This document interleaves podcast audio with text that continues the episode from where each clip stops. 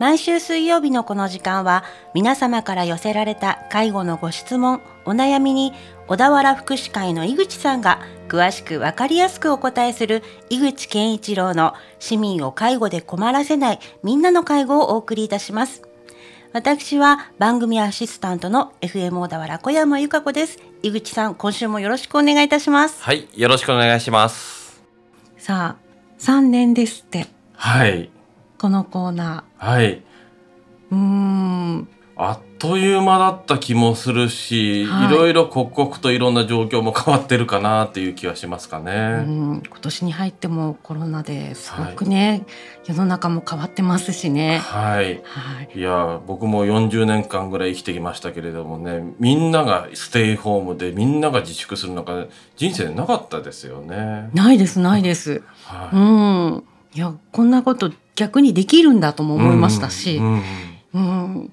生活できるのかなってすごく心配もありましたし。うん、はいかといってもまだ終わったわけじゃないので、はい、まだ日常を取り戻せてないというところでもありますよね。うそうですね。いやもう本当に飲食業もそうですし、はい、まあ観光業もそうですけれども、まあ大丈夫かなっていう心配はしてますけどね。うん私自身もいろんなことがあったなと、はい、今思うとありまして。はいそうですよね、うん、あの一番初め介護これから勉強しようっていう中であのいろんな情報とかも小山さんの方にも集まってきたりだとか、はい、そうなんですよ。もう本当に介護って何？みたいなところから 始まり、はい、実際にお世話になるような形にもなり、はい、いろいろとこうあの教えていただいた知識もすごく役に立った部分もあったり、はい、周りのスタッフさんたちの本当にねあの献身的なこう気持ちだったりとかもうねあの動き一つにしてもありがたいなって思えるようにもなってるし、うん、うん、はい、ある意味あの小山さんにとっても身内の感覚で介護職見られましたかね。いや本当そうですね。はい。まあ、私の父の話だったりとかも先生にもいろいろ聞いていただいたりもしましたけれども、はい、うん、あの実際ね、えっ、ー、とまあ、お友達の話だったりとか、い。ろいろなところのお話を聞いても、はい、今こう自由に会えないですよね。うん、はい、うん、仕方がないとは思いながらも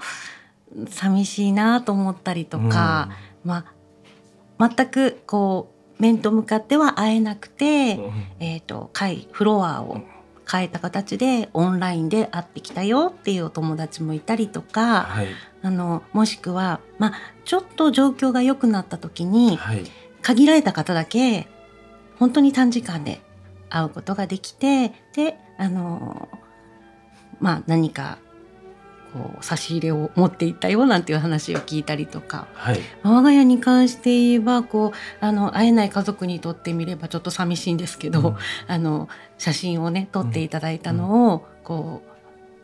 あの玄関に貼ってあったりとかするので、はい、あの笑顔がすごくあのいいなって思う部分と、うん、あ写真あってよかったって思う部分とやっぱりそうやって見るとああ会いたいなって思ったりする部分と、はい、うん、すごく複雑な気持ちもあったりします。はい、うん、そうですよね。あの各施設思考を凝らしながらなんとか家族との接点を作ろうって今頑張ってるところだというふうに思います。なかなかあの東京でも陽性者が増えてきたというところで、はい、またあのまあ都知事も言ってましたけれども高齢者施設が危険だというところで、うん、あの結局感染したらそれが止められないというところで、クラスターと言われてますよね、うん、集団感染を起こしてしまうと。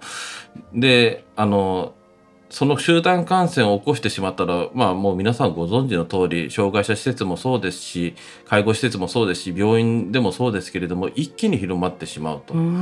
はい。そうならないために、あの、いろいろ施設も、あの、試行錯誤しているというところでもありますけれども、はい、病院だったら変な話、うん、退院したら大丈夫じゃないですか。うんうんはい、介護施設の場合だとどちらかというと住んでるという色合いが強いので、はい、じゃあいつになったら会えるんだよとかはい、ずっとおじいちゃんおばあちゃんと会えなくて寂しいっていう気持ちがあると思うんですよね。はい、なので、まあ、そういった中で、まあ、私たちの施設でも、えー、7月に入った時ですね、はい、あのおっしゃってたように短時間の面会をするだとか、うんうん、いろいろあの、えー、思考あの錯誤しながらやってきましたけれどもちょっとまたあの東京もそうですし神奈川県もそうですけれども、はい、陽性者が増えてきたということでオンラインでお願いしているというところでもあるんです。はい、うん。でも多くの人たちは、まあ、東京がこんな状況だから仕方ありませんよねっていうふうにお話しいただいたりだとか、うん、まああの鎌倉とかあと横浜の方の人たちも、まあ、ちょっと前の話ですけれども、はい、まあ、あの7月に入って、まあ、10分だけの面会でっていうので、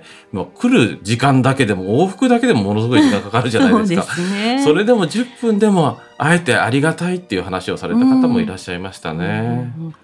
やっぱり顔を見て実際にね、はい、あの正面で話せるっていうことがどんなに幸せかって思いますよね。はいそうですね、うんいやすごくそれは感じました。一方でスタッフの皆さんのお話を私も実際にあのお世話になっていた施設でお話伺ったりもしたんですがもう本当にどうやったら持ち込まないで済むかみたいなところもすごくこう神経を使ってらっしゃいましたし、はい、お一人お一人のスタッフさんたちが私が持っていくわけにはいかないってすごく正義感を持って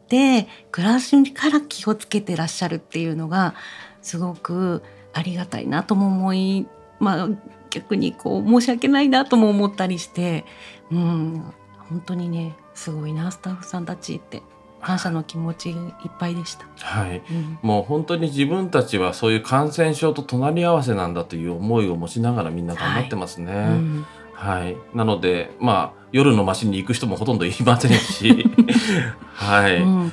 とりあえず自分が持ち込まないと、はい、はい、で自分がかかってるかもしれないと、うん、そんな思いであの感染対策を徹底しているというのがどこの施設でもそうだと思います。うん、でびっくりしたのはあのもちろんそのスタッフさんご自身もそうやって気をつけてらっしゃるんですけどその周りのご家族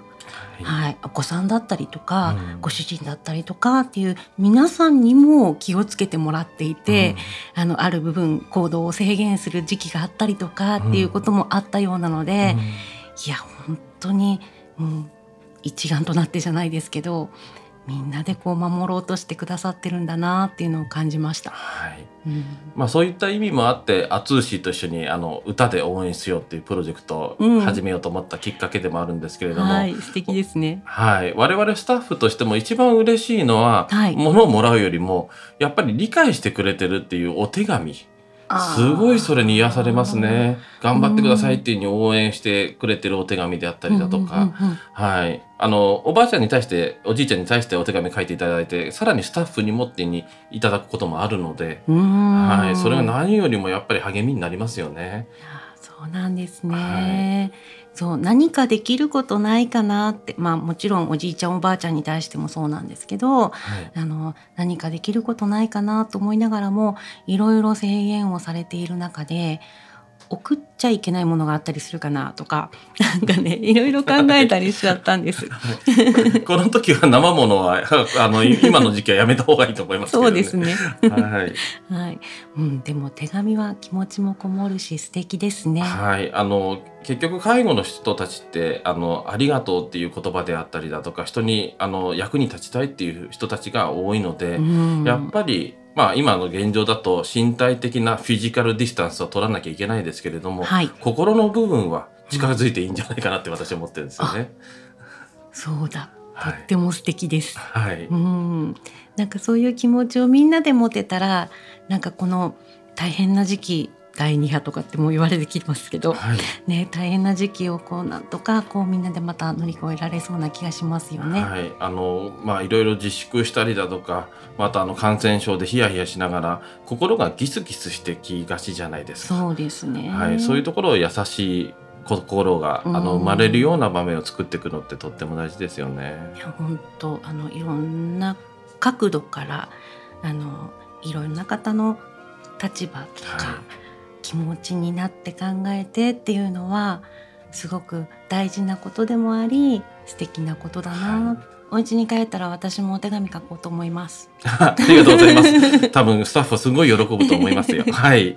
何にもできないけどそれぐらいだったら私にもできるかな。はい、はい、であのたまたまたまたまって言ったらあれですけどね。うちのあの、えーと、とご利用者さんが108歳であの、うん。えー産経新聞にですねあの掲載されて108歳のおばあちゃんオンラインデビューっていう記事がデカデカと載ったんですけれども。いやなかなかほらあの私の父もそうでしたけど新しいことに踏み込もうとかねはい。やってみようっていう気はい。にならないみたいだったんですけどすごいですね。そうですね。ご家族さんもとてもあの前向きでとても協力的な方だったので、うんうん。はい、とってもよくできてあのいい交流会になったんですけれどもはいまあそこの場面をまあ産経新聞さんがまあ取り上げていただいたっていうところで、はいはいはい、でそれでですねファンレターが届いたんですね。すごい、はい、あの全く縁もゆかりもありませんと。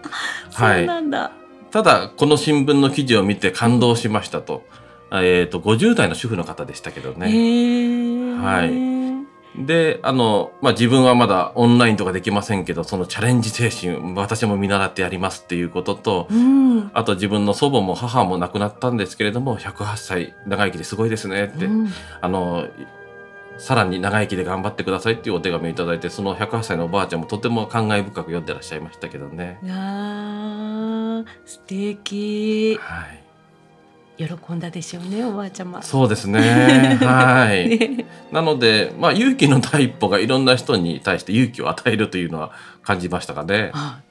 本当そうですよね。はい。ねまたこういった機械ものは苦手よっていう方も多いかと思うんですよ。はい。だけどまたちょっとそれ一歩踏み出してみてできた時ってすっごくまた世界広がりますし、そうですね。ねはい。やってみようって思う方がまた増えると違ってくるかもしれませんね。はい今もう普通に当たり前に YouTube 見てらっしゃいますけどね。かっこいいですね。かっこいい。まあ、設定は職員がやってるんですけどね。うんはい。でも、補助があれば何でもできるっていう世の中かなとも思いますうね。んなんかやってみたいなとかやってみようと思うっていうその一歩、はいちょっと勇気いるかもしれないけど、大事ですね。はい。なので、オンライン面会に関しても、はい。ただ機材を与えて、ご利用者と家族で、じゃあ話してくださいねってするよりも、うんまあ、職員が隣につきながら、おおじいちゃん、おばあちゃんにアドバイスしながら、うんあのうまく橋渡しをしていくっていう工夫は必要かなと思いますね。うん。なんかそのできないからできないからやらないっていうところのちょっとそこをサポートしてくれるシステムがあると本当に広がりますよね。はいあの逆にあの職員がとても熱心にあのおばあちゃんに対して言ってる姿からあこの施設いい施設なんだって感じましたっていう声もありましたけど、ね、うん、本当に素敵だなと思います。はい。さあちょっとあの本当社会全体がね大変な時期にまたなりつつありますけれども、はいここでちょっと気を抜かずに、はい、ね、みんなでみんなの暮らしを守っていけるといいですよね。そうですね私たちのこの努力が、まあ、誰かまた大切な人を守る行動につながるということを改めて認識し直すということが大事かなとも思います。はい。みんなでちょっとサポートしながら、そしてみんなで温かく見守りながら、ね、あのこの生活も守っていきましょう。はい、来年の今頃はみんなで楽しくできるといいですよね。本当ですね。はい。ちょっとそのサポートもできるように私も頑張りたいと思います。はい、はい。先生どうもありがとうございますあ。りがとうございました。井口健一郎の市民を介護で困らせないみんなの介護では、介護に関するご質問、ご相談をお待ちしております。メールは fmo.fm- 小田原 .com。ファックスは0465-35の4230までお送りください。この番組は社会福祉法人小田原福祉会の提供でお送りいたしました。社会福祉法人小田原福祉会純正園では介護スタッフを募集しています男性女性ともに年齢は問いません主婦のパートさんが働き始めてから国家資格を取得したり中には施設長になった人もいます。介護の仕事は人の役に立つ実感が感じられます。今まで知らなかったありがとうに出会えます。勤務地は小田原市蓮生寺蘇美久野扇町南足柄市広町でマイカー通勤できます。バートさんも募集しています。まずはお気軽にお問い合わせください。小田原福祉会純正園。電話番号は0465-34-6001です。